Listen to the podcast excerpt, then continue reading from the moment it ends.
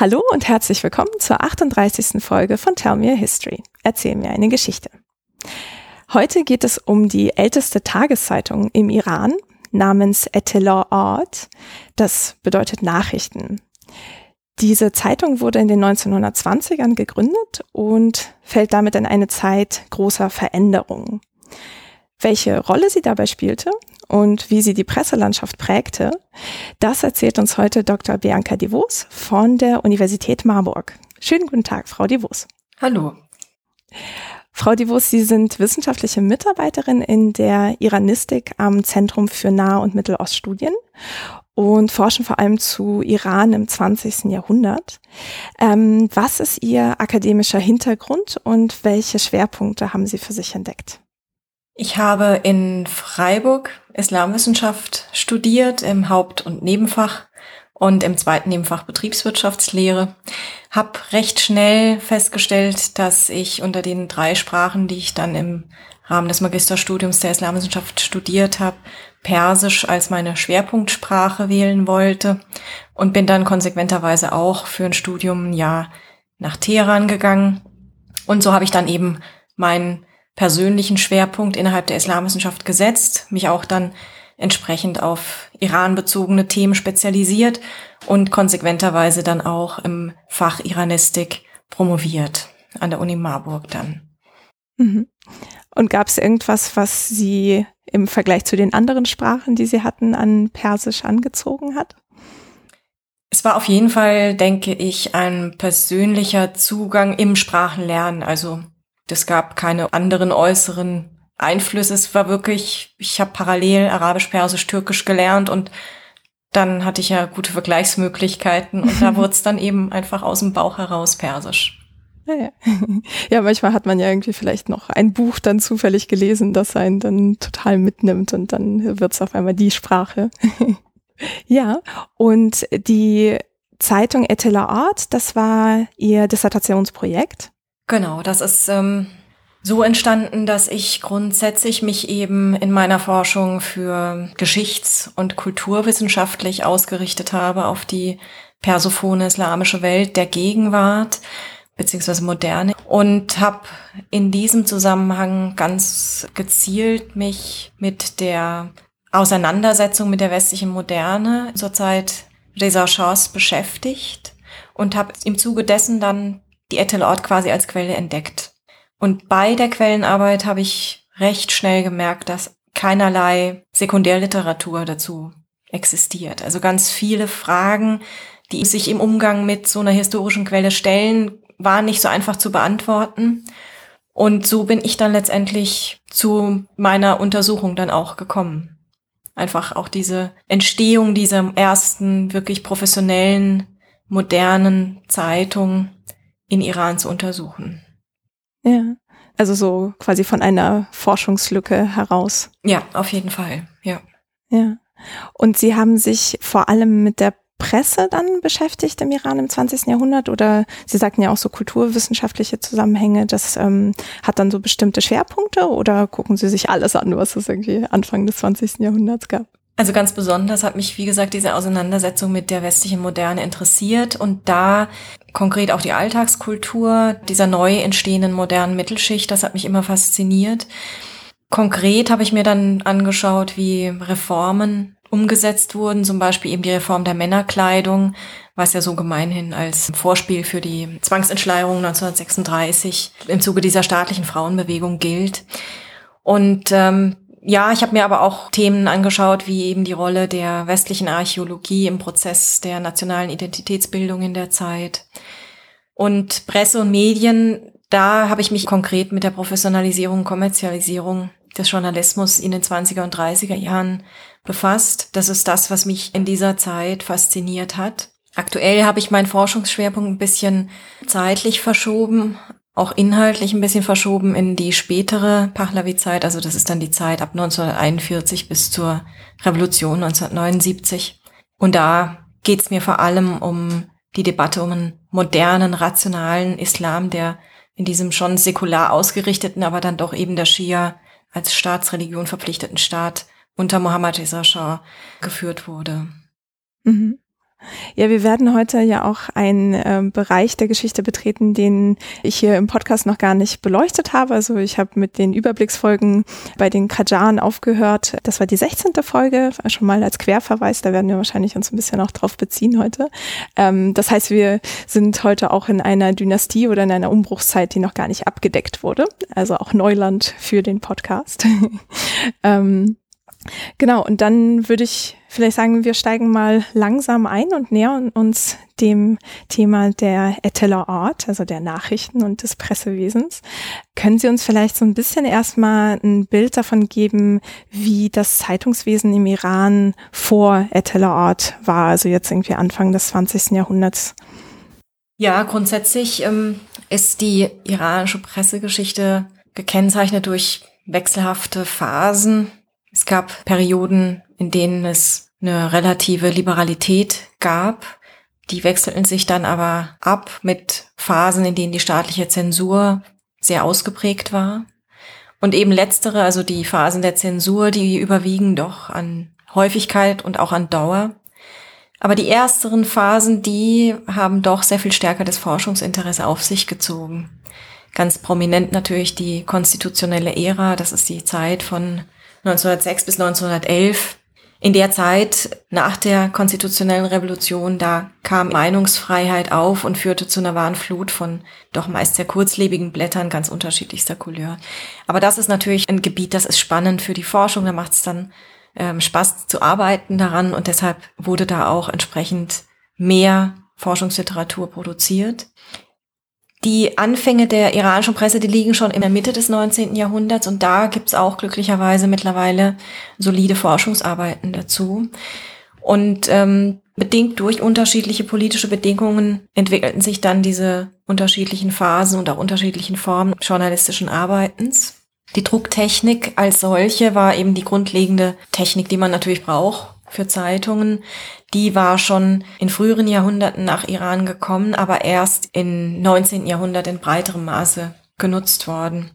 Und so kam es zu den ersten Zeitungen in Iran. Ja, das erste Blatt wird so in den 1830er Jahren angesetzt. Die Figur, die diese erste Zeitung begründet hat, ist eine ganz interessante Geschichte.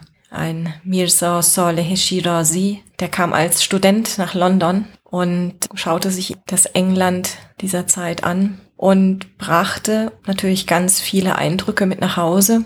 Er war in einer staatlich geförderten Gruppe von Studierenden unterwegs, also ein richtiger Austauschstudent quasi, kam dann zurück und brachte Ideen mit, unter anderem auch die Idee, so eine Zeitung zu drucken. Wahrscheinlich hat er auch so eine Handpresse mit im Gepäck gehabt und hat dann auch diese Zeitung Korase Achbar genannt, also Nachrichtenblatt, genau die Entsprechung von Newspaper. Hm. Das wird oft als erste Zeitung genannt, wobei rein analytisch gesehen erschien die in ganz wenigen Ausgaben ähm, eine ganz kurzlebige Veröffentlichung. Und deshalb würde ich doch eher sagen, dass die erste wirklich regelmäßig erscheinende Zeitung 1851 in Iran entstand. Und das ist dann das, was letztendlich die Presse im 19. Jahrhundert kennzeichnet. Das ist nämlich eine erste offizielle Zeitung in Iran, mit dem Titel Journée Varaye et Rien, also Zeitung der Tagesereignisse.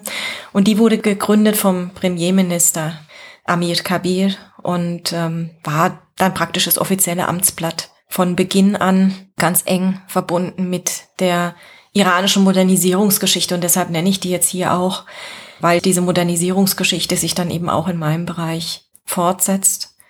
Und diese Zeitung war der erste Versuch, sowas zu etablieren.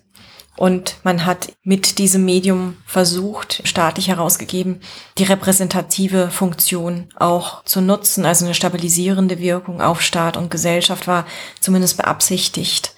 Aber wirklich der große Effekt dieser Zeitung war, dass sie das Medium Zeitung etablierte in Iran. Und die Zeitung erschien dann auch immerhin für einen Zeitraum von zehn Jahren. Okay, also das heißt so, die erste große Zeitung war wie ein Sprachrohr der Herrschenden. Richtig, genau. Also das ist so ein großes Kennzeichen der Presse im 19. Jahrhundert, dass letztendlich Journalismus im Auftrag des Staats gemacht wurde. Das heißt, sämtliche existierende Zeitungen wurden vom Staat finanziert. Und das änderte sich dann eigentlich erst ab den 1870er Jahren. Da wurde dann die Presse von dieser rein staatlich beherrschten Domäne durch private Initiativen ein bisschen äh, herausgefordert. Und es gab eben auch neue journalistische Ausdrucksformen in der Zeit. Also diese rein staatlich dominierte Presse war nicht unbedingt so wahnsinnig attraktiv für die iranischen Leser, also nicht auf Dauer. Und es gab da ganz große Konkurrenz. Und das waren Zeitungen, die auf Persisch im Ausland erschienen. Es war die Auslandspresse, die in unterschiedlichen Ländern publiziert wurde. Natürlich jenseits des Zugriffs der iranischen Zensoren, die gab es nämlich von Anfang an. Also das war wirklich jenseits deren Zugriffs dann so eine unabhängige Stimme, die dann auch Themen ansprechen konnte, die innerhalb Irans nicht angesprochen werden konnten. Und die älteste unter diesen Zeitungen war eine Publikation im Osmanischen Reich, nämlich die Zeitung Achtar, also Stern, und die erschien in den 1870ern, ja, bis in die 90er Jahre in Istanbul.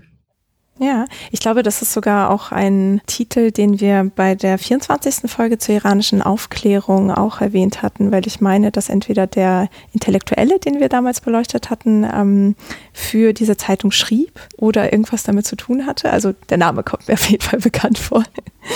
Ja, das ist auf jeden Fall die älteste aber nicht unbedingt die radikalste. Aber es ist auf jeden Fall eine Zeitung, die von Intellektuellen und Kaufleuten eben schon durchaus reformorientierte Inhalte hatte. Aber die radikalste war unter den Auslandszeitungen sicherlich die von Mirza Malcolm Khan, die ab den 1890ern in London veröffentlicht wurde. Das war eine Monatszeitung mit dem Titel Qanun, also Gesetz. Und ja, wie der Name auch schon sagt, eine zentrale Forderung war eben schon im Titel angedeutet, die Gesetzlichkeit, die man wollte, eine auf Gerechtigkeit basierende Staatsverwaltung.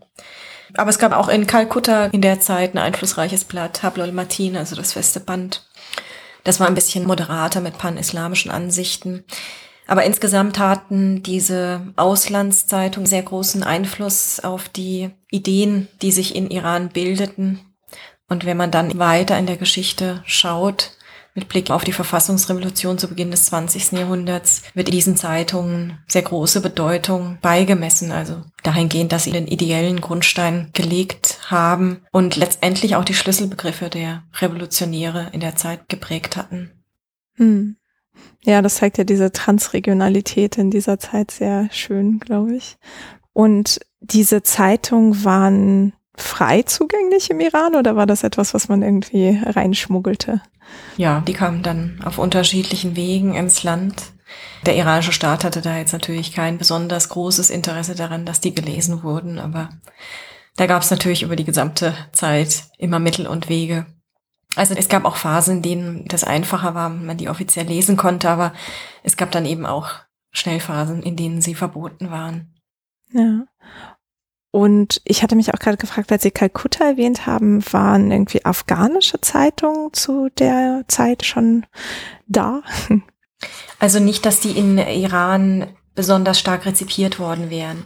In der Zeit würde ich eher denken, dass sich der Blick stärker Richtung Westen richtete. Also dadurch, dass diese persischsprachige Auslandspresse da war, schaute man eigentlich nicht so sehr in Richtung Osten. Also gut, Kalkutta natürlich, aber ähm, die afghanische Presse hat innerhalb Irans so in dem Maße, würde ich sagen, außer vielleicht in intellektuellen Zirkeln keine große Rolle gespielt. Zumindest weiß ich davon jetzt nichts weiter. Ja. Und umgekehrt könnte ich mir auch vorstellen, dass iranische Zeitungen, gerade wenn das so ein Sprachrohr der Regierenden war, jetzt auch nicht unbedingt weit verbreitet waren außerhalb des Irans, oder? Davon gehe ich auch aus, ja, dass das nicht weiter verbreitet war. Also ich kann mir es nicht vorstellen, aber da muss ich gestehen, bin ich keine Expertin, aber und Sie hatten ja gesagt, dass so ab den 1870ern sich das Feld etwas änderte mit diesen privaten Zeitungsinitiativen. Mm, war dann so der Auftrag irgendwie auch ein anderer für die, dass man irgendwie versucht hat, Informationen an äh, den Mann und die Frau zu bringen? Oder was für eine Idee stand dahinter? Ja, grundsätzlich war es sicher so, dass diese Privatinitiativen, das muss man sehen, das waren eben auch Personen, die schon in diesem Dunstkreis des Staates standen. Also gerade ein Blatt Tarbiyat, ist heißt Erziehung oder auch Ausbildung. Das ähm, durfte als privates Blatt erscheinen, weil Etemot Osaltane, das war der Herr, der das herausgegeben hat, der war schon Sekretär in diesem Ministerium für Druckerzeugnisse. Also insofern ist das auch nur in Anführungszeichen zu sehen. Das heißt, der kannte natürlich die Abläufe der Presseüberwachung und hatte sich als Staatsdiener bewährt. Insofern durfte er das machen. Hinzu kam, dass in der Zeit, also gegen Ende des 19. Jahrhunderts, sich das Klima mit dem neuen Herrscher Muzaffaruddin Shah auch ein bisschen liberalisierte und sich damit dann auch begünstigend auswirkte auf solche Publikationsunternehmungen. Mhm. Also es war sicher diese Herrschaftszeit von Muzaffaruddin Shah, also der von 1896 bis 1907 herrschte, also der Qajaran-Herrscher. Das war jetzt keine Phase, in der es durchgängig ähm, eine liberale Haltung gab, aber trotzdem konnten solche neuen Zeitungen auch entstehen in Phasen, in denen man mehr Zugeständnisse machte. Ja. Und wenn wir uns so langsam den 1920ern nähern, wie war da die Situation der Presse? Ja, das, was wir nicht auslassen dürfen auf dem Weg natürlich in die 1920er, ist die Verfassungsrevolution zur Zeit jenes besagten Herrschers Muzaffaruddin Shah. Das ist eben eines wirklich der einschneidendsten Ereignisse in der iranischen Geschichte im 20. Jahrhundert überhaupt. Und es ist eine Verfassungsrevolution, die durch ein breites Bündnis unterschiedlichster Gruppen in der iranischen Gesellschaft Forderungen durchsetzen konnte, konkret Forderungen nach einer Verfassung und nach einer Einrichtung eines Parlaments. Und wichtig pressehistorisch ist, dass im Zuge dieser revolutionären Ereignisse dann auch die landesweite Zensur zusammenbrach und erstmals Meinungs- und Pressefreiheit auch letztendlich garantiert wurden und das ist eine wichtige Maßnahme, so dass sich diese iranische Zeitungslandschaft öffnete für tatsächliche journalistische Privatinitiative. Und wir haben das Phänomen, dass dann nach der Revolution wirklich die Zahl an Zeitungen explodiert. Meist ganz kurzlebige Blätter, ganz, ganz unterschiedlichster Couleur erschienen.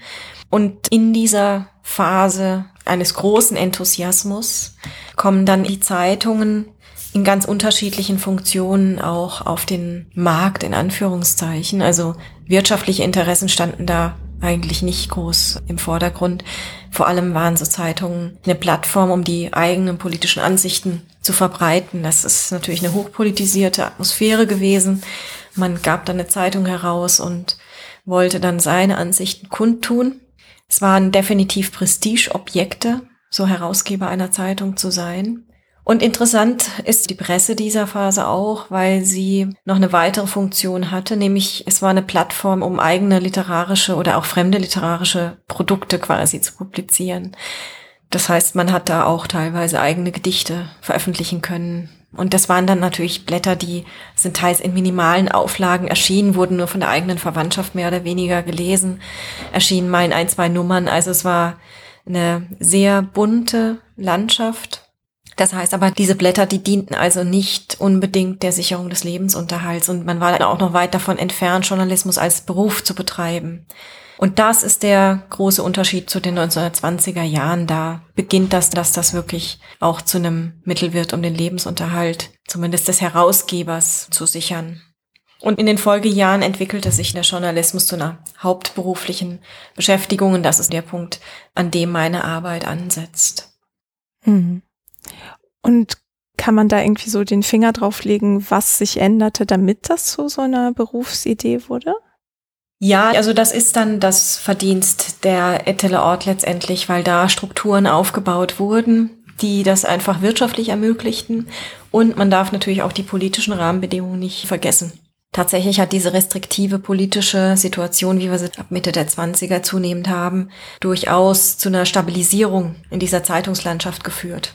Also das, was wir zumindest in der frühen konstitutionellen Ära haben, dass sehr radikale politische Forderungen ausgedrückt wurden, dass Blätter einen sprachlichen Wandel anstießen, auf hohem literarischem Niveau vorangetrieben wurden. Diese Vielfältigkeit, diese Vielzahl an Zeitungen, das ist auch durch diese revolutionäre Atmosphäre durchaus bedingt. Und ähm, die dauerhafte Herausgabe oder Etablierung von Zeitungen war da nur bedingt zu beobachten. Also die Zeitungen, die länger bestanden, die waren wirklich staatlich finanziert. Aber in diesem privaten Bereich ist das weniger zu beobachten. Hinzu kam natürlich auch, dass die konstitutionelle Revolution einen Rückschlag erlebte und dann durch den Staatsstreich der Kajan wieder und dann eine zweite konstitutionelle Phase erlebte, die dann auch wieder eine gewisse Konsolidierung brachte des Pressewesens eine stärkere Fraktionierung des zweiten konstitutionellen Parlaments spiegelt sich da auch in der Presse wieder. Also man hat aber immer eine sehr heterogene Presselandschaft, die deshalb so heterogen ist, unter anderem, weil sie ausschließlich Meinungspresse ist. Und das ist das Wichtige, was dann später sich ändert, was dann auch sicherlich dazu beiträgt, dass Journalismus rentabler wird. Also dass sich einfach neben der Meinungspresse die Nachrichtenpresse etabliert. Ja. Ähm, genau, also für Details zu der konstitutionellen Revolution würde ich auf jeden Fall noch auf die 16. Folge verweisen zu den Kajan. Da besprechen wir das noch detaillierter. Mm, und vielleicht können wir uns erstmal, bevor wir dann zu Eteller Art kommen, ähm, uns auch die politische Situation in den 1920ern noch so ein bisschen anschauen, weil da ja auch ein Machtwechsel passiert, richtig? Genau. Also in den 20er Jahren war es so, dass 1921 gab es einen Staatsstreich, bei dem Seeziaudin Tabatabai, das war selbst ein Journalist interessanterweise, sich dann als Premierminister etabliert hat. Und er hatte an seiner Seite einen Kriegsminister, Reza Pahlavi, damals auch Reza Khan genannt. Und das sollte dann der spätere Schah werden, also Mitte der 20er Jahre bestieg dann dieser Reza Khan als Reza Shah Pahlavi den iranischen Thron. Und ähm, diese Phase nach dem Staatsstreich 1921, da war es so, dass Ziauddin Tabatabai als mehr oder weniger erste Amtshandlung erstmal eine Generalschließung der iranischen Zeitungen veranlasste. Ah, okay. Und danach kam dann die Presse praktisch so ein bisschen neu sortiert wieder auf die Beine. Durch den Ersten Weltkrieg hatte sich die Presselandschaft schon ein bisschen verändert gehabt. Da war die Presse stärker ausgerichtet auf Auslandsnachrichten. Natürlich war das das, was die Leute während des Kriegs interessierte. Und ähm, in der Zeit entdeckten aber auch die ausländischen Kriegsparteien die iranischen Zeitungen als Mittel der Kriegspropaganda und nahmen da auch durchaus Einfluss. Und es war also weiterhin eine Meinungspresse, die man hatte, aber eben schon mit ersten etablierten Strukturen von einer Nachrichtenpresse. Und dann kam diese Generalschließung nach dem Staatsstreich 1921. Und ähm, dieser Journalist, Seiziaudin Tabatabai, an der Spitze der Regierung, der konnte sich aber auch nicht besonders lange halten. Er hat nur 90 Tage lang die Regierung gestellt, war eben, wie gesagt, keineswegs liberal gegenüber der Presse. Aber danach wurde er eben abgesetzt und Reza Khan war dann weiter als Kriegsminister tätig, agierte aber schon als sehr starker Mann in diesen Regierungen. Also er war ab 1923 Sardar Sepah, also Heerführer nahm den Posten des Kriegsministers ein und konnte da schon sehr stark einwirken auf das Agieren der gesamten Regierung. Mhm. Also man kann diese frühe Pahlavi-Zeit ansetzen 1921 mit dem Staatsstreich, an dem der spätere Reza Shah beteiligt war, bis 1941, bis er abdanken musste. Man kann natürlich auch die Reza Shah-Zeit wirklich ansetzen mit der Absetzung der Qajan, das war im Jahr 1925, und den eigentlichen Thron bestieg im Frühjahr 1926. Das ist eine Phase in der iranischen Geschichte, in der eben das gesamte moderne iranische Staatswesen aufgebaut wurde. Und in dieser Zeit wurden ganz viele Reformen, die während der konstitutionellen Revolution erdacht worden waren, umgesetzt, auch teils vehement umgesetzt. Es wurden sehr umfassende Reformen unternommen. Also es wurden Ministerien nach westlichem Vorbild geschaffen. Das Schulwesen wurde beispielsweise auch reformiert. Es wurde also modernes Schulwesen etabliert. Man baute Infrastruktur auf. Ganz prominentes Beispiel und auch eine ganz große nationale Unternehmung ist die transiranische Eisenbahn, die dort gebaut wurde. Das Justizwesen wurde reformiert. Also viele Reformen wurden unternommen, die sich an westlichem Vorbild orientierten. Und ein wichtiger Effekt war, dass sich ein autoritärer iranischer Zentralstaat formierte durch diese unternommenen Maßnahmen. Und dieser Zentralstaat, der dehnt dann seine Macht zunehmend über die gesamte Bevölkerung aus. Das ist wirklich ein Novum, weil zuvor, also noch während der Herrschaftszeit der Qajan, war der Staat im Alltag der Iranerinnen und Iraner eigentlich nicht groß zu spüren. Da waren eher lokale Machtstrukturen bestimmt. Und das ändert sich dann eben in der Reza Shah-Zeit durch beispielsweise Reformen wie den Militärdienst, der verpflichtend wird für junge Männer, die dann wirklich auch ihr Heimatdorf verlassen müssen, ihr Stammesgefüge beispielsweise auch verlassen müssen, sofern sie aus einem tribalen Kontext kommen. Und die sind dann zwei Jahre weg, die müssen dann auch Persisch sprechen, können also auch nicht die lokalen Sprachen weitersprechen. Also die müssen dann wirklich aktiv Persisch lernen, sie müssen sich entsprechend uniformieren. Also die kommen dann aber mit der Erfahrung auch wieder zurück in ihre lokalen Gesellschaften und das ist natürlich ein spürbarer Eingriff, auch in der Zeit, in der sie zu Hause fehlen, das ist auch klar. Es gibt ähm, Kleidungsvorschriften für Frauen, ist ganz prominent natürlich 1936 die Zwangsentschleierung, aber es gibt auch Kleidungsvorschriften für Männer. Dahingehend ist es also eine Gleichberechtigung. Sowohl Männer als auch Frauen müssen sich in der Kleidung anpassen. Also in den 1920er Jahren gibt es da schon die ersten Kleidungsvorschriften für Männer. Das heißt, tribale Kleidung oder traditionelle Kleidung wurde wirklich per Gesetz verboten. Und westliche Anzüge oder zumindest an westlichen Formen orientierte Hüte werden verpflichtend. Und vorher waren das eher so längere Gewänder oder wie kann ich mir das vorstellen? Sehr unterschiedlich. Also man kann das nicht pauschal sagen. Also erstmal prägten lokale Kleidungstraditionen das Aussehen. Je nachdem, welchem Stamm man angehörte, hat man die entsprechende Stammestracht getragen. Ansonsten die bäuerlichen Trachten, die werden sich bestimmt auch in gewisser Weise nach Region ein bisschen unterschieden haben. Also sicher wird man am Kaspischen Meer eine andere Kleidung getragen haben als im Umland von Jas, was ja eher durch wüstenhaftes Klima geprägt ist. Aber insgesamt ähm, gab es eine vielleicht stärker uniformierte, in Anführungszeichen, verwestigte, modernisierte oder reformorientierte Schicht in der Gesellschaft, die sich dann stärker schon an westlichen Kleidungsformen orientiert hat. Also Iraner, die im Ausland studiert hatten, die kamen dann beispielsweise zurück und hatten Anzug, Krawatte und Hut auf. Das ähm, war sicher auch ein wichtiger Einfluss, den die jungen Männer auf die Mode im Heimatland hatten. Also man wollte einfach, so wie man in Paris sich gekleidet hat, dann eben auch schick in Teheran unterwegs sein. Also das gab es dann natürlich auch und das war so eine gewisse nach Westen orientierte, gebildete, eher Oberschicht, die sich so gekleidet hat. Und die Frauen im städtischen Kontext, die hatten in der Regel, wenn sie nach draußen gingen, einen schwarzen Chador an mit einem Gesichtsschleier, so ein weißer Gesichtsschleier, der dann praktisch darüber gebunden wurde. Das war eine gewisse Einheitlichkeit, aber bei Frauen im ländlichen Kontext herrschen eben auch traditionelle lokale Kleidungsformen vor. Also je nach Stamm, ob das jetzt Bachtiari waren oder Luren, hatten die ganz und haben die auch noch unterschiedliche Formen der Tracht quasi. Ja. Also das hört sich auf jeden Fall nach sehr weitreichenden und so sehr durchdringenden Eingriffen an, die da passierten. Und ich habe mich gefragt, ob so viel Gegenwind dann aus der Bevölkerung kam, dass als Reaktion darauf der Staat autoritär werden musste, um das irgendwie aufrechtzuerhalten? Oder war die Bevölkerung damit okay? Also, dass der Staat autoritär wurde, hat sicher ganz viele Faktoren.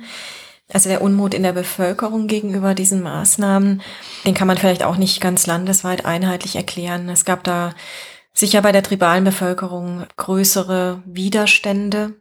Man konnte sich sicher auch besser wehren, weil man ja noch bewaffnet war. Also die äh, Stämme hatten unter den Kajan traditionell ja militärische Einheiten immer wieder gestellt. Und das änderte sich jetzt auch mit dem Aufbau eines modernen Militärs, was dieser Schar vorantrieb, wurden auch die Stämme wirklich gnadenlos entwaffnet, teils sesshaft gemacht. Das war eine von den wirklich restriktiven Maßnahmen. Also es wurden wirklich Stämme zwangsangesiedelt und der Wechsel zwischen Sommer- und Winterweide war beispielsweise nicht mehr möglich. Und ähm, das hatte teils desaströse Auswirkungen auf die tribale Bevölkerung, weil sehr große Viehbestände beispielsweise starben, man sich gar nicht so schnell an die veränderten Umgebungen und Verhältnisse anpassen konnte. Das heißt, da sicherlich gab es eine Schwächung. Auf der anderen Seite gab es aber auch nach dieser Zeit der Wirren der gescheiterten konstitutionellen Revolution und des Ersten Weltkriegs, in dem man trotz Neutralitätsbekundung doch eine, zumindest eine partielle Besetzung des Landes durch ausländische Truppen erlebt hatte. Also man hatte doch auch das Bedürfnis nach Stabilität und auch der Ruf nach einem starken Staat war da, um sich aus so einem gewissen Chaos auch zu retten. Also das gab sicherlich auch. Also es ist sehr unterschiedlich. In der Zeit entwickelt sich natürlich auch eine moderne Arbeiterschaft, also im Zuge der Industrialisierung, die dann unter Reza anfängt, die dann auch ganz unterschiedlich auf Maßnahmen des Staates reagiert. Und man darf natürlich auch den international betrachteten Trend nicht aus dem Auge lassen. Also es entsprach natürlich schon einer gewissen Form des Zeitgeistes. Dieser Staat unter Reza hat sich den Nationalismus sehr stark auf die Fahnen geschrieben, gepaart mit Modernismus. Und diese autoritäre Herrschaftsform war durchaus eine Option, um das umzusetzen, auch in den Köpfen vieler reformorientierter Intellektueller oder hochrangiger iranischer Politiker. Das darf man eben auch nicht vergessen. Ja. Und hatte dann die Presse für Reza Shah auch eine Rolle bei diesem ganzen Umstrukturierung? Ja, also diese gesamten Strukturen, die da neu geschaffen wurden, die konnten man ganz gut auch erklären in der Presse. Also die Presse war ganz klar immer auch ein Mittel zum Zweck, also eigene Legitimation. Das war es aber eben schon unter den Kajan sicherlich gewesen. Ein sehr gutes didaktisches Mittel zur Anleitung der Leser. Das war auch ein Charakteristikum der Presse, was letztendlich fortgeführt wurde. Das kannte man vorher schon. Reza Shah persönlich hatte aber eben schnell gemerkt, dass diese Meinungspresse, die da Anfang der 20er Jahre noch durchaus heterogen herrschte, eine große Gefahr für ihn persönlich sein konnte, für seine politischen Ambitionen und auch für die Art seiner Herrschaft. Also dieses Autoritäre war nun doch nicht jedermanns Sache und da kam aus der Presse heraus durchaus ein sehr deutlicher Gegenwind. Beispielsweise im Jahr 1924, als er eine Republik errichten wollte, nach türkischem Vorbild, wollte man eben eine iranische Republik gründen und Reza Shah, damals noch Reza Khan, also er wollte ja eigentlich dann diese Republik anführen, so wie Atatürk.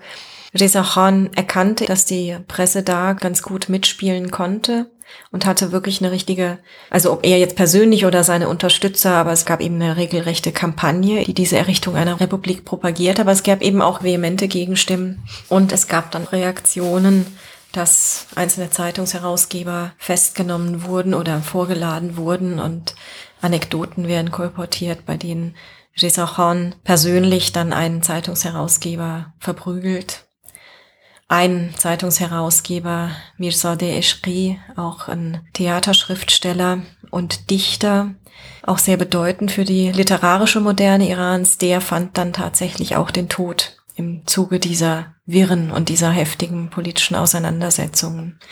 Und da kam eben sehr schnell das Gerücht auf, dass das Lager Reza Khans für diesen Mord verantwortlich war, weil Eschri in seiner Zeitung Reza Khan entsprechend angegriffen hatte. Ja. Mm, ich wollte noch nachfragen bei diesem Punkt mit der didaktischen Funktion von Zeitungen, den Sie ansprachen. Also heißt das, da wurden so Erklärungen, wie man westliche Kleidung zu tragen hat, irgendwie hineingefügt oder wie kann ich mir das vorstellen? Ja, erstmal ähm, etwas allgemeiner. Also in der konstitutionellen Zeit wurden erstmal diese grundlegenden Konzepte natürlich vermittelt. Was ist überhaupt ein Parlament? Was macht das so? Die Idee von Demokratie wurde erläutert. Man hat ja dann auch natürlich auch immer die Schwierigkeit, dass wenn man sich an westlichen Konzepten orientiert, man sie ja auch erstmal wirklich auch sprachlich übersetzen muss, damit die auch dann verstanden wird von einer größeren Masse an Menschen.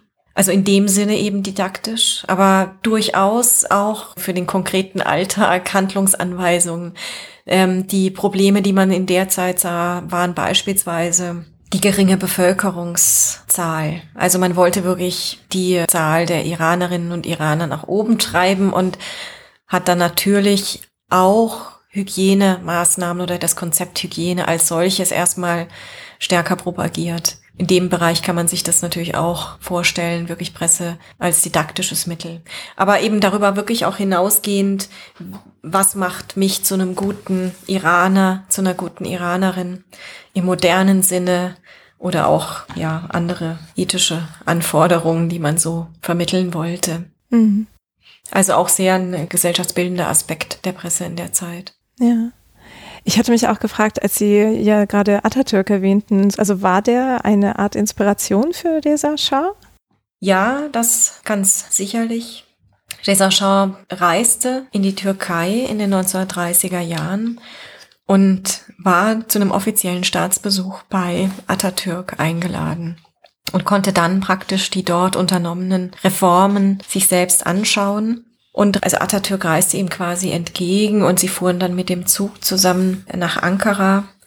Und äh, auf dem Weg dorthin konnte dieser Shaw dann alles beobachten und sich austauschen mit Atatürk. Also das war sicherlich eine große Inspiration, wobei es kein alleiniges Vorbild jetzt war und vielleicht auch nicht der Blick immer nur in die Türkei, was machen die, was machen, das machen wir dann auch. Es gibt auch durchaus Entscheidungen, gerade im Bereich die, wenn dieser Zwangsentschleierung, da wurde in Iran noch mal vehementer vorgegangen als in der Türkei beispielsweise. Aber natürlich war die Türkei erstmal das naheliegende Vorbild im Großen und Ganzen. Und diese Idee, eine Republik zu gründen, das war definitiv auch inspiriert von Atatürks Schritt, wobei innerhalb Irans es sich da eine Opposition vor allem im geistlichen Lager bildete. Also man sah dann, wie es in der Türkei bestellt war, also dieser also Laiklik, des, der Laizismus Atatürks, das war natürlich etwas, vor dem der iranischen Geistlichkeit grauste und deshalb versuchte man diese Republikgründung zu unterbinden, weil man der Ansicht war, die Monarchie ist die verträglichere Herrschaftsform mit dem Islam beziehungsweise mit den eigenen Strukturen, die man im Land hatte. Und letztendlich auch noch aufgrund von anderen Faktoren, die da hineinspielten, war die Opposition gegen diese Republikgründung dann erfolgreich und Khan zog diese Idee zurück, bewegte sich auch physisch heraus aus Teheran und hat sich zurückgezogen und kam dann auf Bitten einer großen Menge an Unterstützern doch wieder zurück in sein Amt des Premierministers dann damals. Ähm, aber letztendlich diese Idee der Republik, die war gescheitert, die konnte er nicht durchsetzen, trotz der Unterstützung durch die Presse letztendlich auch. Ja. Hm, ich hatte mich auch gefragt, ob es Bestrebungen gab, so eine Schriftreform zu machen wie in der Türkei. Ja, also es gab solche Überlegungen in Iran, dass man das Alphabet umstellt. Da hätte es ja vor allem natürlich die Lateinschrift wäre die Option gewesen, wie in der Türkei auch. Ähnliche Bestrebungen gab es ja dann auch in Mittelasien, also Usbekistan, letztendlich Tadschikistan, was dann auf Kyrillisch umgestellt hat. Aber in Iran hat sich diese Idee nicht durchsetzen können, was natürlich den großen Vorteil hatte, dass man nicht von seinem literarischen Erbe abgeschnitten war, dann auch das weiter auf Persisch, Persisch lesen konnte. Und das war für die Presse technisch gesehen erstmal eine Herausforderung natürlich, äh, Persisch zu drucken, aber das war schon alles zu der Zeit dann wirklich quasi gegessen. Man hatte sich ja technisch, also mit den Typen dann auch entsprechend ausgestattet. Insofern gab es da auch keine technischen Gründe, die jetzt das vielleicht begünstigt hätten zu sagen, wir schreiben Lateinschrift. Ja. Also in der Türkei damals waren ja auch sehr tiefgreifende Veränderungen und ich könnte mir auch vorstellen, dass wenn man dann das Medium, durch das man versucht, seine Ideen zu kommunizieren, auf einmal in Buchstaben macht, die niemand lesen kann oder vielleicht nur ein Bruchteil, wäre vielleicht auch nicht so ganz vorteilhaft gewesen. Mhm. Genau, dann haben wir jetzt ja einen guten Überblick darüber, wie einschneidend einfach diese Veränderungen waren in den 20ern unter Reza Shah und was sich davor dann auch schon angekündigt hat. Ähm, dann lassen Sie uns mal zu Eteler Art kommen und erst einmal mit dem Gründer anfangen. Den hatten Sie ja schon erwähnt und vielleicht können Sie den einmal so ein bisschen vorstellen. Also wer war er so? Ja, die Etteler Ort, das haben wir vielleicht noch nicht wirklich gesagt. Ähm, die erste Ausgabe, die erschien im Juli 1926, also zu einer Zeit, zu der Reza Shah gerade den Thron bestieg. Das ist eine ganz interessante Verkettung. Ich glaube, es waren so drei Wochen, bevor dieser Shah den Thron bestieg hat, Abbas Masudi, also der Gründer der Eteleort, den Lizenzantrag für diese Zeitung gestellt. Und letztendlich war eben auch das Schicksal seiner Zeitung eng verbunden mit dem Schicksal Reza Shahs im Folgenden. Aber das ist eine historische Koinzidenz, die durchaus nochmal, finde ich, nennenswert ist, ohne dass jetzt das eine das andere bedingt hätte. Aber es ist eine ganz interessante Parallelität. Etele Ort war das Blatt, was Abbas Masudi gegründet hat, also wörtlich Informationen. Und das ist auch letztendlich der Schwerpunkt der Zeitung, nämlich Nachrichten, also Informationen, die man dann verbreitete. Und das Blatt hatte dann im Folgenden einen immensen Erfolg, war dann Mitte der 30er Jahre bereits das auflagenstärkste Blatt im gesamten Land, also nicht nur in der Hauptstadt, sondern wirklich landesweit in sämtlichen Provinzen des Landes vertrieben. Und dieser immense Erfolg, den verdankte die Zeitung ihrem Gründer. Er war auch tatsächlich knapp fünf Jahrzehnte lang das Gesicht der Etteler Ort, also er lenkte die Geschicke der Zeitung und letztendlich auch des dazugehörigen Medienunternehmens, was sich dann entwickelte, bis kurz vor seinem Tod. 1974 ist er gestorben. Unter anderem gilt er deswegen als Vater des modernen iranischen Journalismus. Und an seiner Person, da lassen sich jetzt ganz vielfältige Entwicklungen in der Pahlavi-Zeit ganz konkret nachzeichnen. Also das ist das Schöne in der Biografik dass seine Biografie einerseits die moderne iranische Pressegeschichte erzählt. Ja, in verschiedenen Bereichen war er Pionier, sei es in der Einführung moderner Technik, neuartiger Finanzierungsformen oder auch im Bereich journalistischer Innovation. Aber er war nicht nur eine wichtige Figur der Pressegeschichte, sondern an seiner Lebensgeschichte lässt sich dann auch der soziale Aufstieg der urbanen Mittelschicht in Iran ab den 1920er Jahren ablesen. Er stammt nämlich aus einer Familie des traditionellen Basarmilieus. Sein Vater war der Vorsitzende der Metzgersgilde das heißt, er kam aus einem Basarmilieu mit einer gewissen unternehmerischen Prägung dann natürlich auch. Also er hatte schon Sinn fürs Wirtschaften. Und dieses unternehmerische Geschick, das ähm, bestimmte dann sein weiteres Handeln.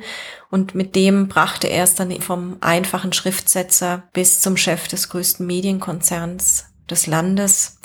Und schließlich war er dann auch politisch mit Posten bedacht. Also er war dann angesehener Senator konnte bei offiziellen Empfängen am Hof dann die Staatsoberhäupter verschiedener Länder treffen.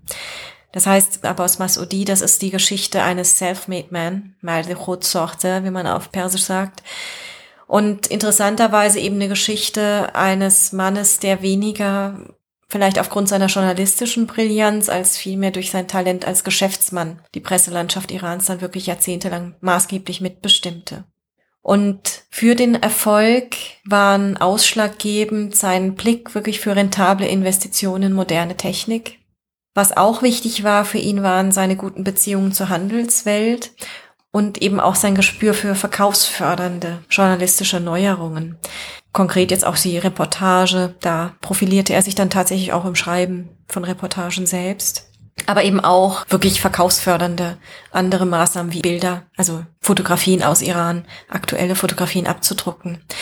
Und das Ganze dann gepaart mit so einer Fähigkeit, sich mit dem jeweiligen Pahlavi-Herrscher zu arrangieren, in diesem autoritären Machtapparat, mit dem er sich dann konfrontiert sah, eigentlich immer mit dem Ziel, seine eigenen geschäftlichen Interessen zu wahren.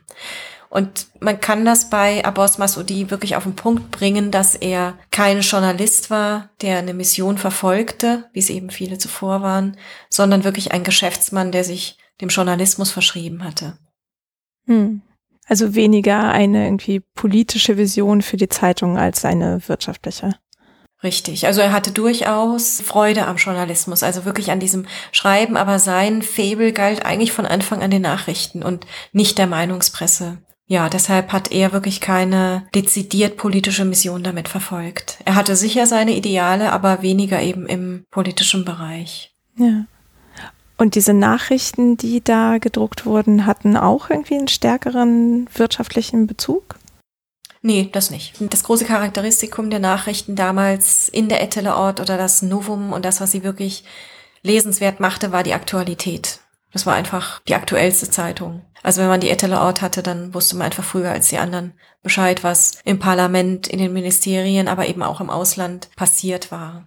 Und ähm, bei Abbas Masudi ist es so, er war ursprünglich tatsächlich in diesem Bazar-Milieu unterwegs. Als junger Mann wurde er am Darul Funun, also an diesem iranischen Polytechnikum, wo auch die ursprünglich erste Zeitung herausgegeben wurde. Da war er Student und hat aber seine Studien da nicht zu Ende gebracht, sondern als seinen Schwager eine Pilgerreise nach Mekka unternahm, hat er dann das Handelshaus von ihm weitergeführt und hatte da wirklich ein ganz glückliches Händchen und hat dann mit Freunden auch ein Teppich- und Antiquitätengeschäft aufgemacht.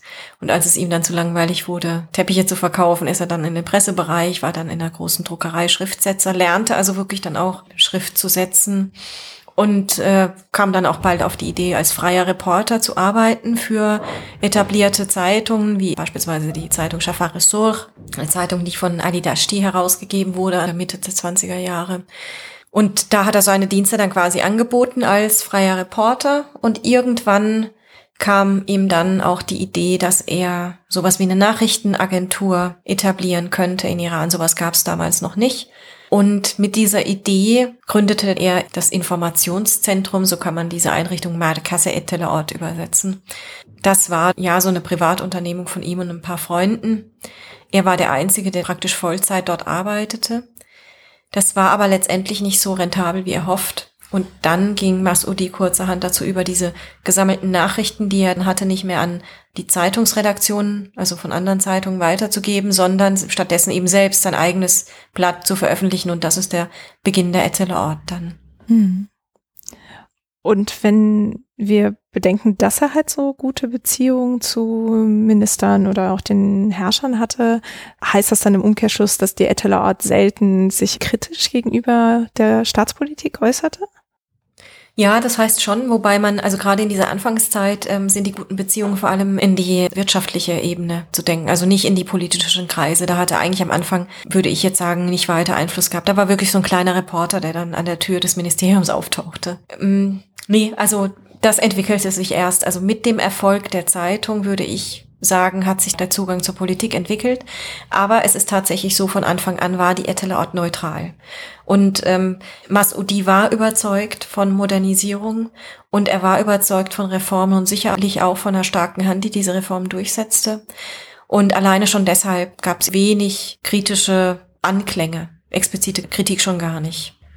Das war aber jetzt auch gar nicht so verwunderlich, denn dadurch, dass die Ort Nachrichtenjournalismus betrieb, war sie im Vergleich zur Meinungspresse, die damals Anfang der 20er Jahre vorherrschte, einfach mit einem viel geringeren Konfliktpotenzial gesegnet. Also die Zensurbehörden waren da nicht so das Problem. Also man hatte mit dieser Zeitung dann tatsächlich einfach bessere Chancen auf ein kontinuierliches Erscheinen. Hm. Und Sie sagten ja, dass er 50 Jahre lang an der Spitze dieses Verlagshauses oder der Zeitung stand. Und hat er dann in dieser Zeit sich eine Form von Ruf aufgebaut? Ähm, also wenn man seinen Namen heute nennt, wird ihn jemand kennen. Ja, ja, also er ist wirklich der Vater des modernen iranischen Journalismus. Er ist sicher eine der bekanntesten Figuren der vorrevolutionären Pressegeschichte. Und äh, ja, man muss sich das einfach vor Augen führen. Er hat diesen ein-Mann-Betrieb, was die Ettele Ort tatsächlich erstmal war, wirklich durch Ausnutzung ganz vieler Faktoren zu einem nationalen Medienkonzern ausgebaut in den 70er Jahren. Und er hat dadurch eine wahnsinnige Macht aufgebaut, aber eben auch, und das ist, glaube ich, ganz wichtig, ganz viele Generationen von Journalisten auch geprägt. Also nicht nur Journalisten, natürlich auch Druckereiangestellten. Also mit allen Sparten, die in diesem Medienkonzern vertreten waren. Denn es gab eben zu Beginn keine journalistische Ausbildung in Iran. Deshalb nahm die Etele auch sehr bald die Form quasi von so einem Ausbildungsbetrieb ein, weil es die größte Tageszeitung war. Und das ist sicherlich ein großes Erbe, was er hinterlassen hat. Hm. Ja, vielleicht können wir ja mal auf diese wirtschaftliche Seite der Zeitung schauen. Ähm, erstmal vielleicht so von den Standorten her, also war der Zentralsitz Teheran oder?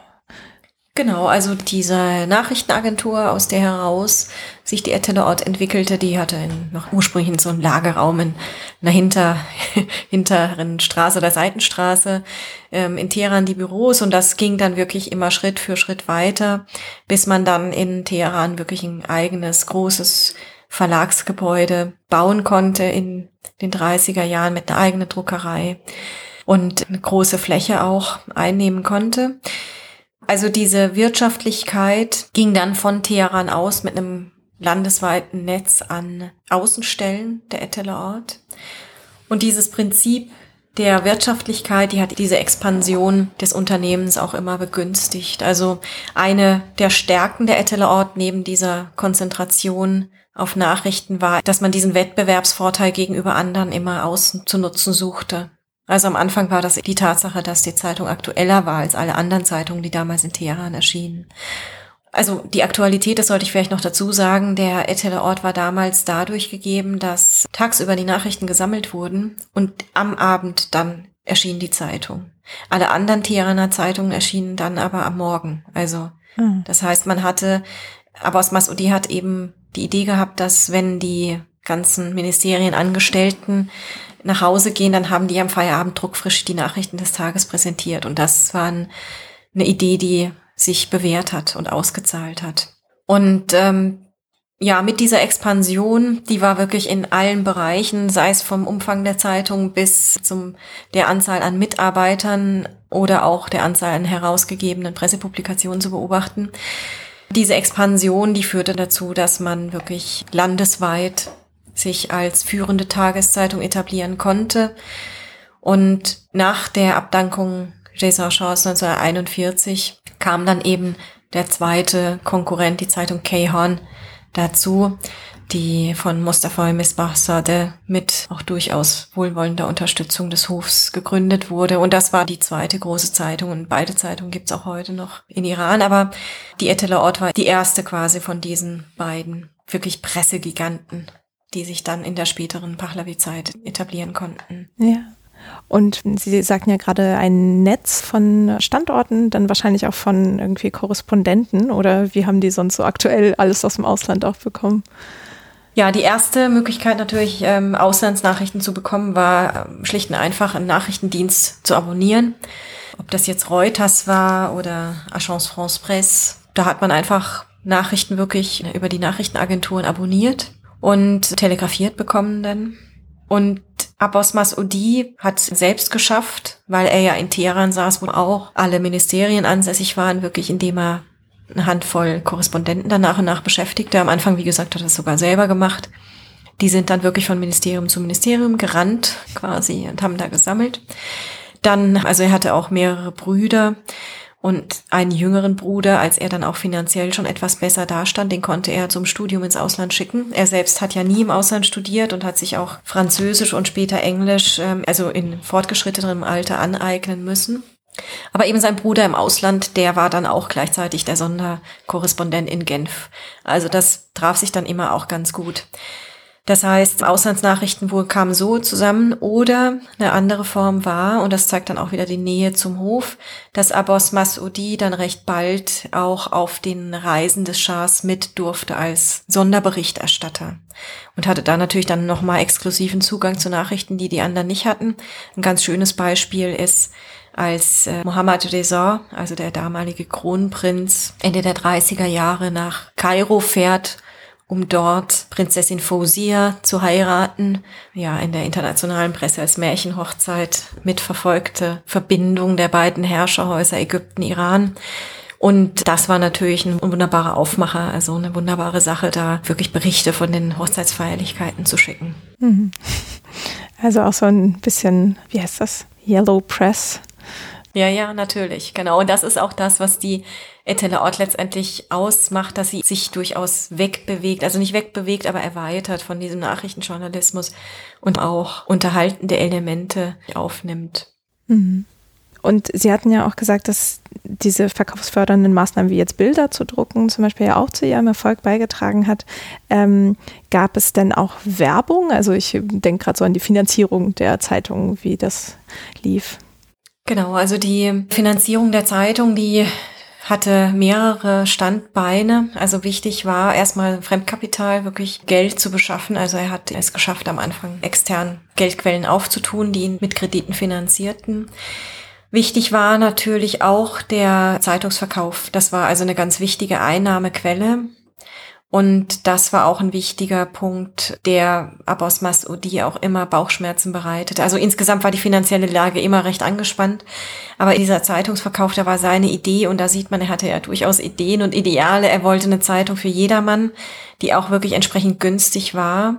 Und ähm, das konnte er aufgrund von politischen und wirtschaftlichen Restriktionen so nicht umsetzen. Also die Preispolitik, die er fahren wollte als Unternehmer, das konnte er so gar nicht realisieren, aber nichtsdestotrotz war der Zeitungsverkauf natürlich ein ganz wichtiges Standbein. Und das zweite wichtige Standbein waren die Einnahmen aus der Schaltung von Anzeigen. Auch das wurde wirklich unter wirtschaftlichem Gesichtspunkt betrieben. Und Anzeigen gab es unterschiedliche Arten, die wir auch aus der westlichen Presse natürlich kennen.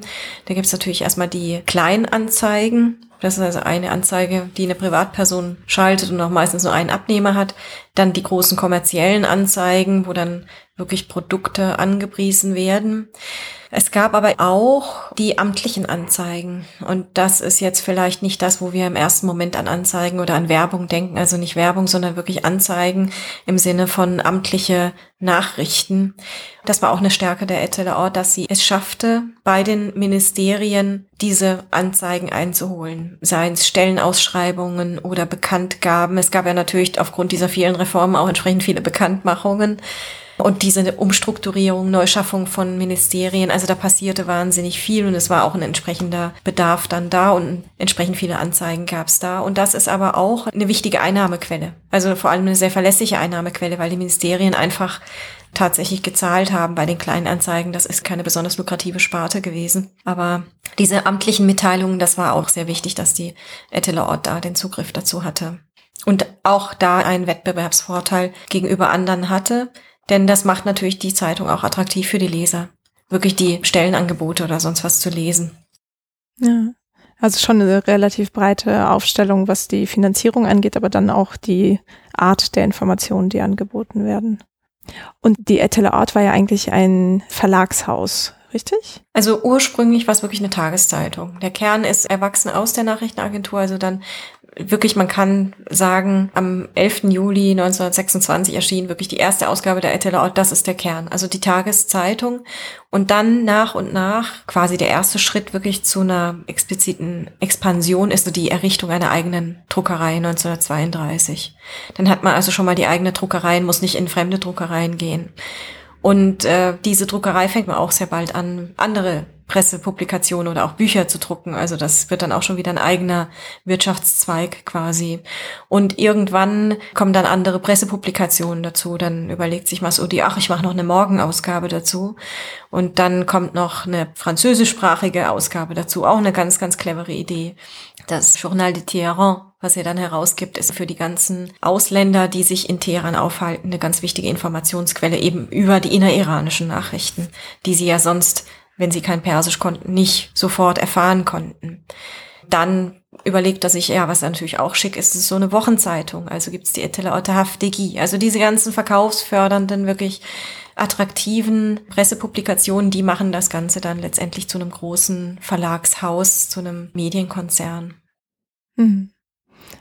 Und würden Sie sagen, das ist auch so einer der Hauptunterschiede im Vergleich zu den vergangenen Zeitungen, dass er halt so eine sehr umfassende Strategie entwickelt oder auf jeden Fall so verschiedene Ansatzpunkte sich sucht? Also der erste wichtige Punkt, der die Etteler Ort von anderen Unterschied war, wirklich die Einstellung Masudis zum Medium Zeitung.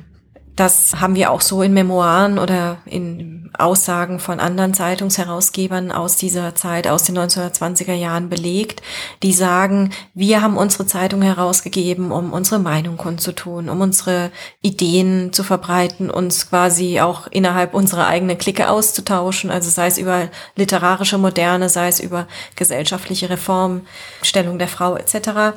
Aber Masudi war jemand, der kam und hat gesagt, ich will die Zeitung und will damit wirklich Geld verdienen. Ich mache Journalismus, um die Zeitung zu betreiben und nicht um andere Ziele zu verfolgen. Also ich mache es um der Zeitung willen, um der Nachrichten willen. Also er ist eher jemand, der wirklich auch die Leidenschaft hat, Nachrichten zu verbreiten, zu informieren. Also weniger jetzt noch dahinterstehende Ziele hatte und aber deshalb diese starke Fokussierung auf die Wirtschaft mitbringt dass er sagt, ich muss meinen Lebensunterhalt jetzt damit verdienen Und ähm, das hatten die anderen eben nicht. Die haben ihr Privatvermögen aufgebraucht oder das Geld von Freunden und Gönnern aufgebraucht, um ihre Ideen zu verbreiten. Und wenn sie dann ein Ziel erreicht hatten oder keine Lust mehr hatten oder kein Geld mehr hatten, wurde die Zeit eingestellt. Hm. Und Sie hatten ja vorhin gesagt, dass er wie so eine Art Ausbildungsbetrieb wurde. Ähm, hatte das noch eine stärkere Institutionalisierung von Journalismus auch mit drin? Also was weiß ich, dass man das irgendwo lernen, studieren konnte oder so? Ja, also ähm, es gab keine Journalistenausbildung in Iran, was jetzt erstmal nicht besonders erstaunlich ist, weil Journalismus als Beruf ja bis heute nicht wirklich etabliert ist. Also es gab schon immer unterschiedliche Zugänge zu diesem Berufsfeld. Aber es gibt natürlich ganz wichtige Techniken, die man fürs Schreiben von Reportagen oder Meinungsartikeln braucht. Und die Etteler Ort war das einzige Unternehmen, was quasi ganz viele Entwicklungsschritte einer Zeitung ja auch illustrieren konnte. Also dadurch, dass sie wirklich ihre eigene Druckerei hatten, konnte jemand, der später Journalist werden wollte, dort einsteigen und sich vom Schriftsatz die gesamte Drucklegung anschauen. Man bekam Einblick in die Vertriebsmechanismen, aber in der Redaktion auch tatsächlich ins Schreiben von Artikeln. Es waren schon erfahrene hauptberufliche Redakteure da. Also die Ettele Ort hatte alles zu bieten, was man so für einen wirklich praxisorientierten Einblick brauchte. Und in den 30er Jahren hat sich dann schon so eine journalistische Ausbildung etabliert. An der Universität Teheran gab es solche Kurse, aber kombiniert mit quasi Praxisphasen, die dann in der Etele-Ort abgehalten wurden. Beziehungsweise, solange es das nicht gab, war Abbas Masudi selbst daran interessiert, seinen Nachwuchs auszubilden. Das heißt, er hatte junge, angehende Journalisten und hat die dann natürlich im eigenen Betrieb ausgebildet, aber hat sich dann auch Leute geholt, andere erfahrene Zeitungsherausgeber, die beispielsweise in den 20er Jahren aktiv gewesen waren, die sich besonders durch literarische Fähigkeiten auszeichneten, die dann quasi ins Unternehmen kamen und Unterricht gegeben haben. Also es war erstmal so wirklich eine Eigeninitiative, die dann später begleitet wurde von staatlichen Maßnahmen, wo sich Masudi auch durchaus mit anbinden konnte. Hm. Also hat er auch da so ein bisschen Neuland erschlossen. Ja, also auf jeden Fall erstmal mit dem Sinn, seine eigenen Leute auszubilden und dann später eben, dass er sich anbinden konnte, auf jeden Fall, ja. Hm. Ja. Und wenn wir mal so ein bisschen auf die Stellung vielleicht der Eteler Art oder die Rezeption so in der Gesellschaft schauen, ähm, diese ganzen Ideen, die er hatte die Expansion sagen mir, dass er erfolgreich war, also Leute das lesen wollten oder wie war das? Ja, die Leute wollten es lesen. Also anfangs hatte ich ja gesagt, aufgrund der Aktualität, man wollte einfach schnell Bescheid wissen. Das war das Novum. Und irgendwann, als sich dann die Zeitung auch inhaltlich ausdifferenzierte, gab es dann für sämtliche Leser und auch Leserinnen entsprechende interessante Teile. Vielleicht erstmal vorangestellt die Frage, wer die Etelaut überhaupt las. Also wir waren die Adressaten. Das ist nicht so ganz einfach zu beantworten, weil es sowas wie Abo-Listen aus dieser Zeit nicht gab. Also man kann erstmal versuchen, den Adressatenkreis zu rekonstruieren aufgrund von gewissen Hinweisen auch in der Zeitung, seien es Leserbriefe, Kleinanzeigen und so weiter. Dann sieht man natürlich, wer das ähm, liest.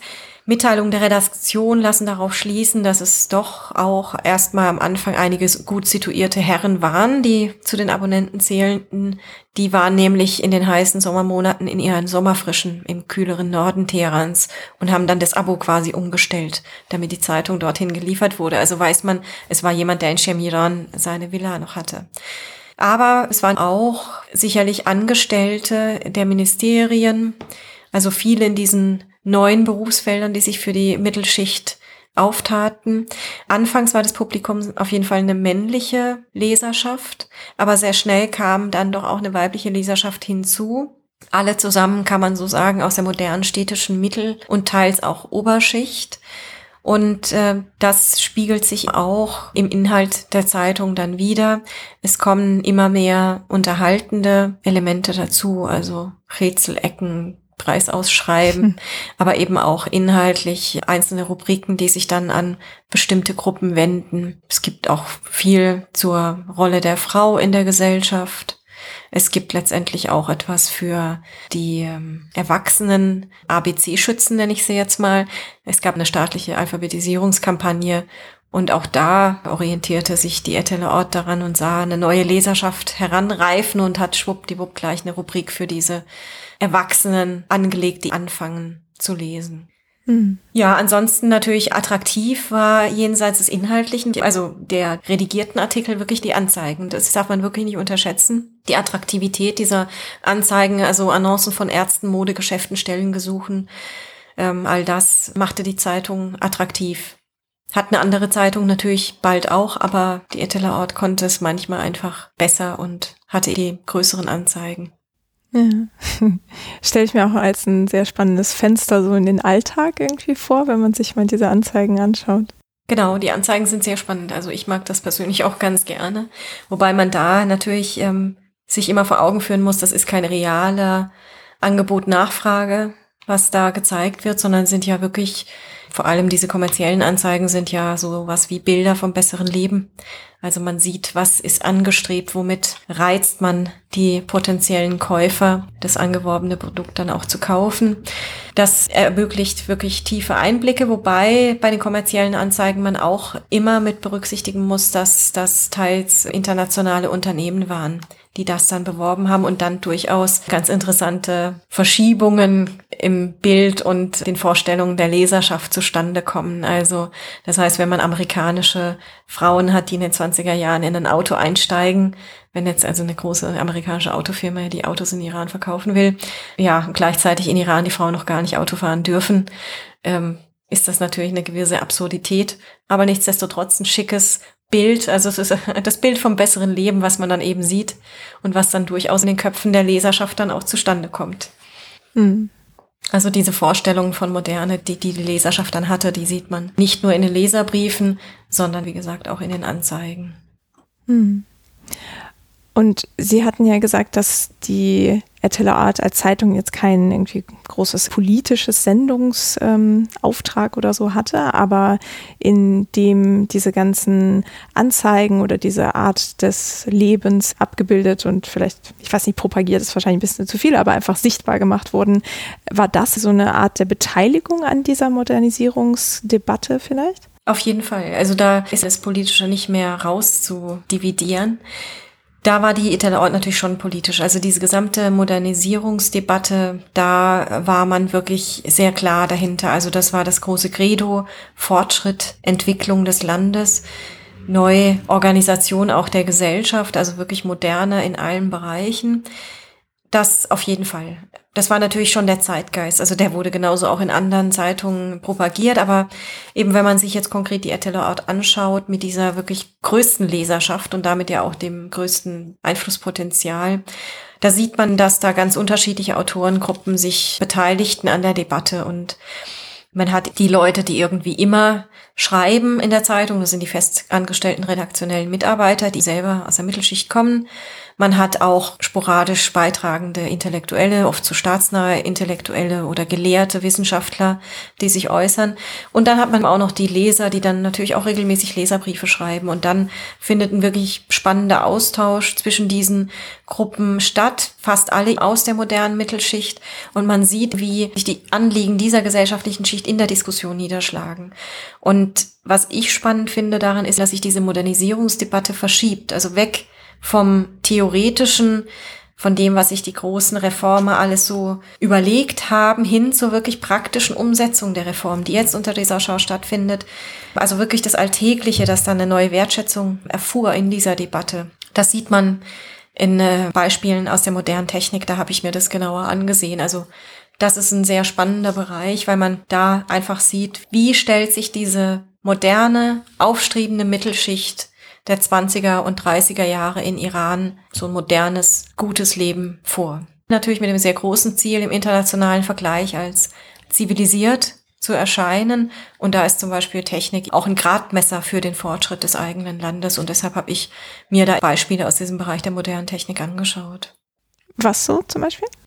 Vor allem äh, sowas wie Verkehr, Kino und Telefon. Da gab es ganz interessante Beispiele wo man diese Debatte aufzeigen konnte. Und man sieht dann eben, wenn man diese Beispiele sich ansieht, wie sich diese aufstrebende Mittelschicht versteht, auch in der gesamtgesellschaftlichen Konstellation. als aufstrebende Schicht hat man erstmals so die Möglichkeit als Avantgarde aufzutreten, als Avantgarde einer wirklich sich modernisierenden iranischen Gesellschaft. Und man äußert dann im Zuge dessen natürlich auch den Wunsch nach rigoroser Umsetzung der Modernisierungsmaßnahmen. Das heißt, erst sollte man selbst mit gutem Beispiel vorangehen, das ist ganz klar, aber man appelliert auch an den Staat, das entsprechend gut und auch rigoros zu tun. Und ein Bereich, also Verkehr, ist naheliegend. Da kann man sich vorstellen, mit der Zunahme von motorisiertem Verkehr in Iran nahm natürlich das Verkehrsaufkommen zu und auch gewisse Widrigkeiten und Gründe, über die sich die Modernisten aufregen konnten.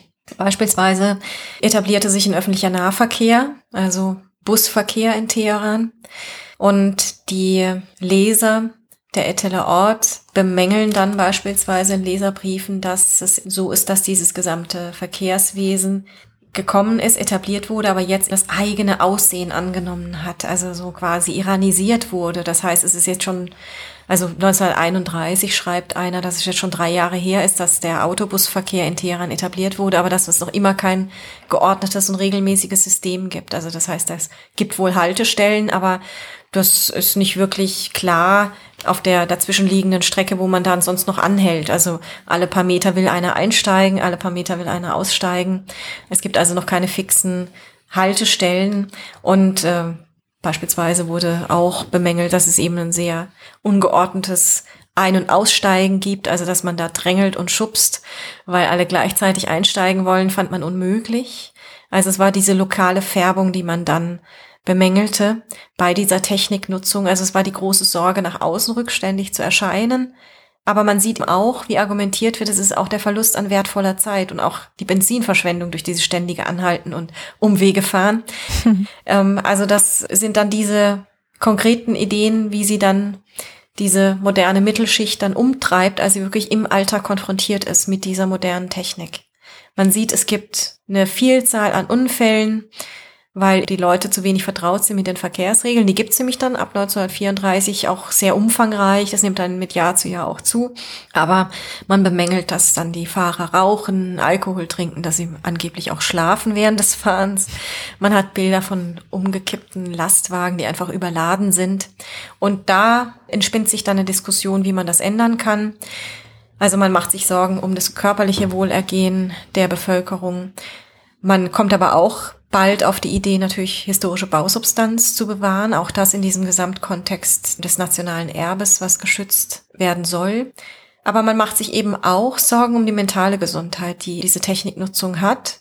Und das habe ich am Beispiel des Kinos gezeigt. Also das Kino war in den Augen dieser Modernisten nicht nur ein Unterhaltungsmedium, sondern sollte auch ein Werkzeug zur geistigen Erziehung sein. Also auch hier dieser didaktische Aspekt, der sehr stark vorherrschend war. Und man befürchtete, dass so eine unkontrollierte Techniknutzung Schäden hervorruft. Also mentale Schäden, vor allem bei Kindern, die dann Horror- oder Liebesfilme ansahen. Es gab damals schon Horrorfilme? Also Szenen, die eben dann gruselig waren, ne? Und Schlägereien im Kino nach Filmen, in denen irgendwelche Gangster aktiv waren. Also das waren alles Sachen, die dann bemängelt wurden. Und das schlug sich dann auch tatsächlich in einer Revision des Kinostatuts Ende der 30er nieder. Also wo man auch wirklich dann den Zugang von Kindern in Kinos reglementierte. Also vorher war dann eben die ganze Familie ins Kino gegangen, egal welcher Film da lief. Sowas wie Altersfreigabe war dann irrelevant. Es wurde auch bemängelt, dass das Publikum laut mitfieberte, wenn irgendwas passiert. Also ein sehr kollektives Partizipieren am Film. Und ja, Schlägereien, die sich dann im Zuge dessen entwickelten, waren auch etwas, was man als ganz fürchterlich empfand. Und das war eben viel mentale Gesundheit, wie gesagt, die man befürchtete. Aber auch, wie gesagt, immer auch die Sorge um die Wirkung nach außen. Hm. Und beim Telefon gab es da auch äh, Sorgen? Ja, beim Telefon sah man die Entwicklung, die heute vollkommen alltäglich ist, mit großer Sorge, nämlich dass man das Telefonieren gerade mal so macht und nicht zur gezielten Nachrichtenübermittlung. Das ähm, Telefon war in Iran schon mit den ersten Leitungen vor dem Ersten Weltkrieg präsent und 1923 schuf Siemens dann die Basis für ein nationales Telefonsystem Und dann kam es 14 Jahre später dazu, dass der automatische Fernsprechdienst eingerichtet wurde. Und das Telefon war zu der Zeit dann schon beliebt, aber es hatten eben noch nicht so viele. 1937 wurden dann 3000 neue Telefongeräte in Betrieb genommen im Zuge dieser Umstellung auf den automatischen Fernsprechdienst. Und das nahm die Zeitung dann auch zum Anlass zu bitten, dass man die Gespräche kurz halten soll. Also es wurden wirklich so Leitfäden für ein richtiges Telefonieren umrissen.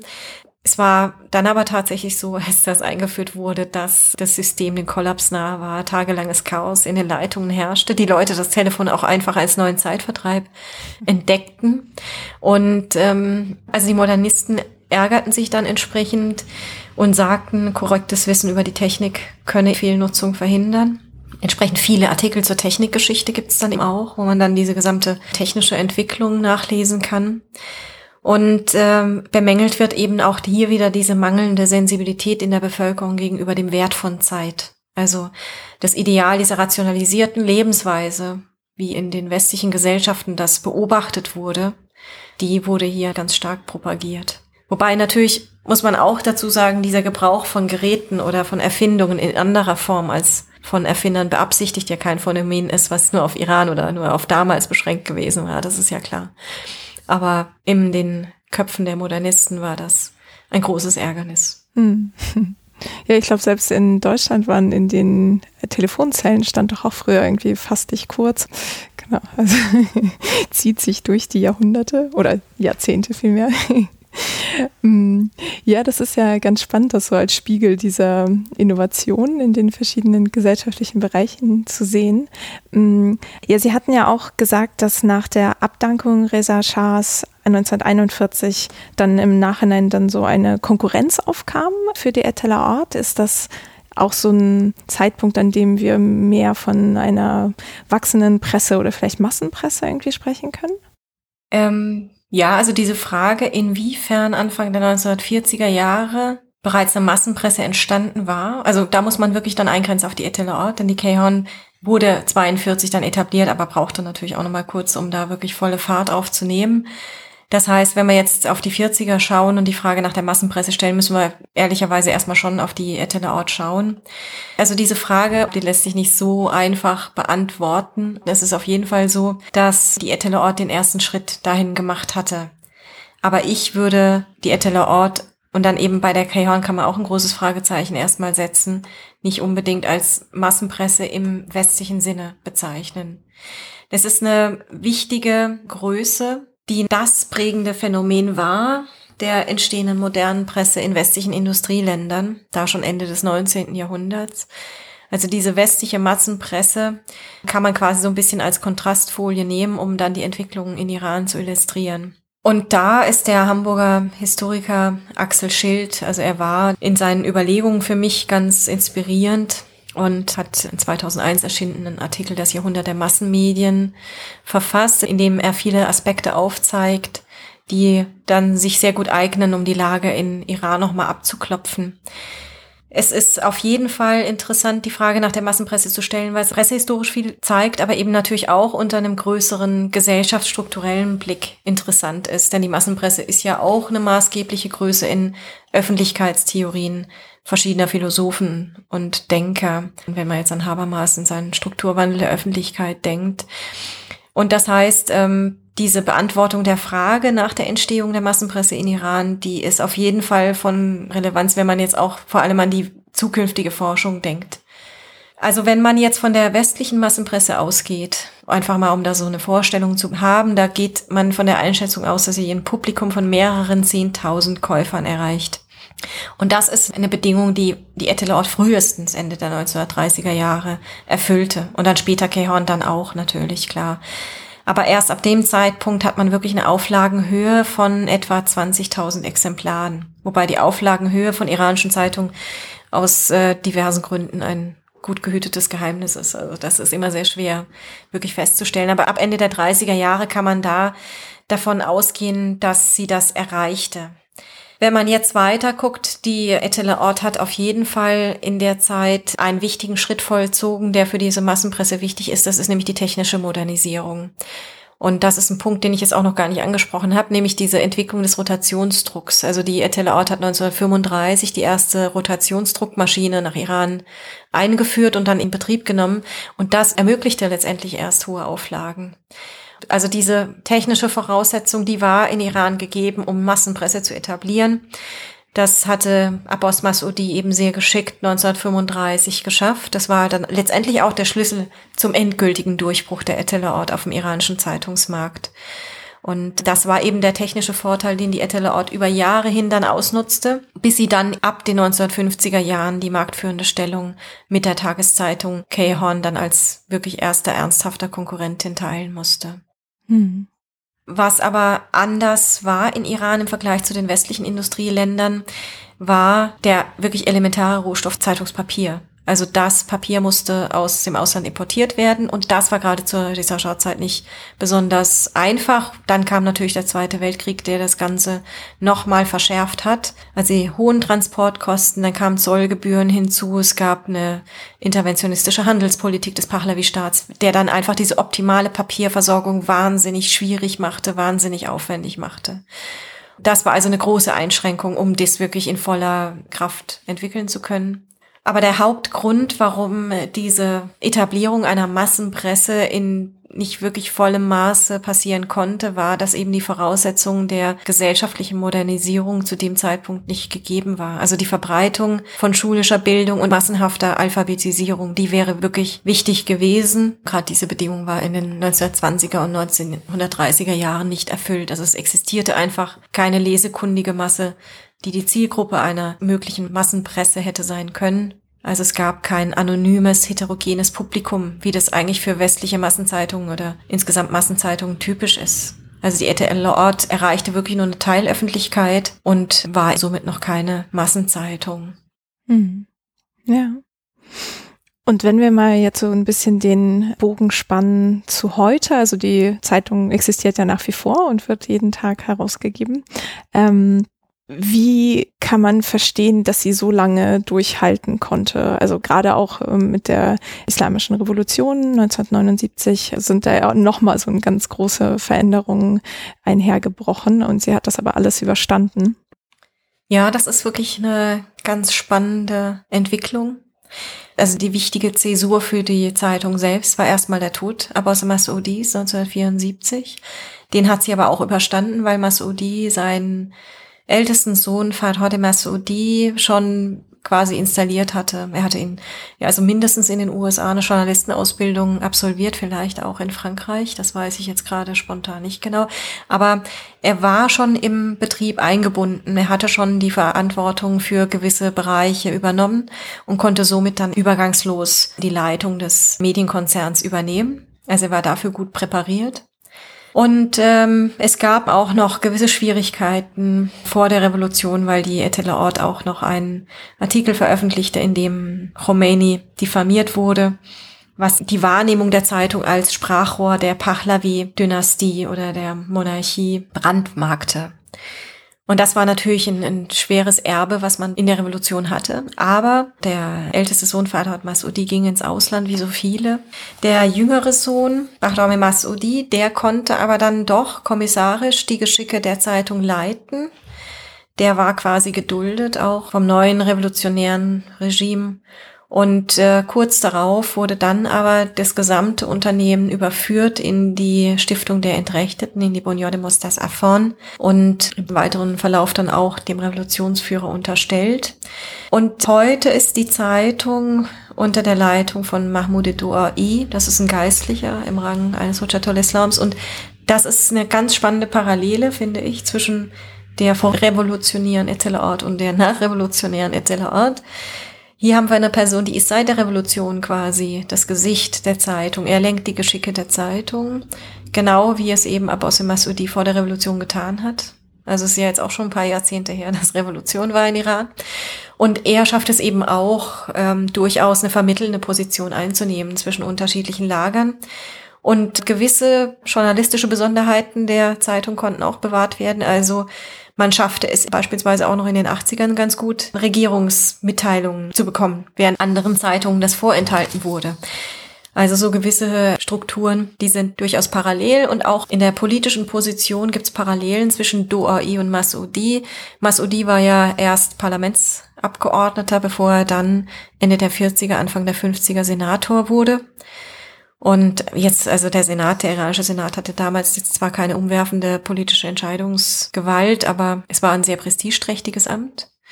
Und Mahmoud Douai, der jetzige Leiter der Etelaort, der ist auch Parlamentarier zumindest eine Zeit lang gewesen. Also auch hier gibt es eine gewisse Parallelität.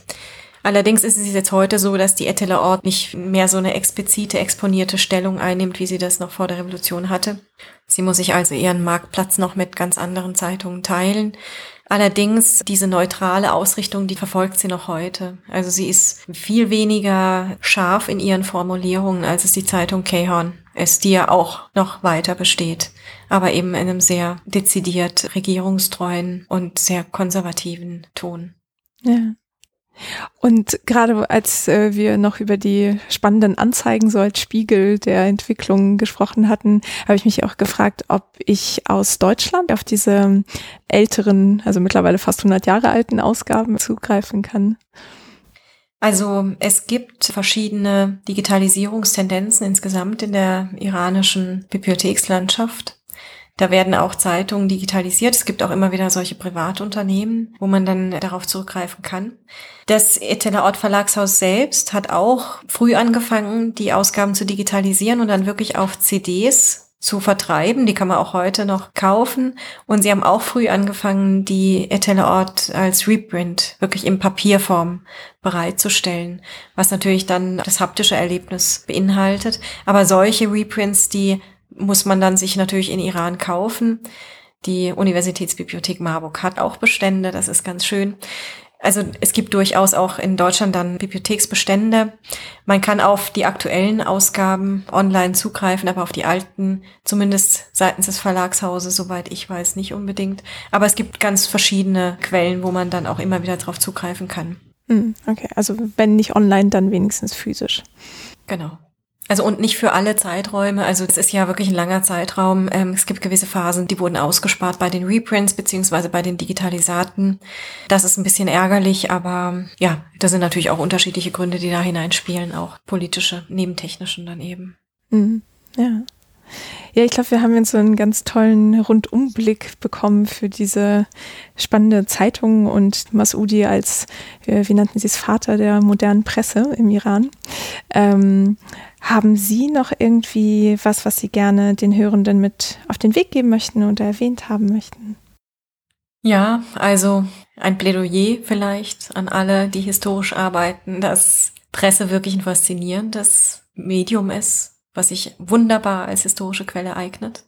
Ich selbst bin natürlich auch davon überzeugt, dass man die Presse als solche eben auch zum Gegenstand der Forschung machen kann. Aber wirklich so für eine breite Nutzerschaft ist es einfach mein Plädoyer, dass Zeitungen wirklich viel zu nutzen ist. Es spiegelt sich so viel darin. Also es ist eine spannende Quelle, die auch meistens Spaß macht, sie zu lesen und einem Einsichten bei der historischen Arbeit eröffnet, die man so gar nicht erwartet hätte. Ja, das ist doch ein schönes Schlusswort, würde ich sagen. Dann ähm, möchte ich mich ganz herzlich bedanken für die Zeit und die tollen Ausführungen. Ja, danke an Sie.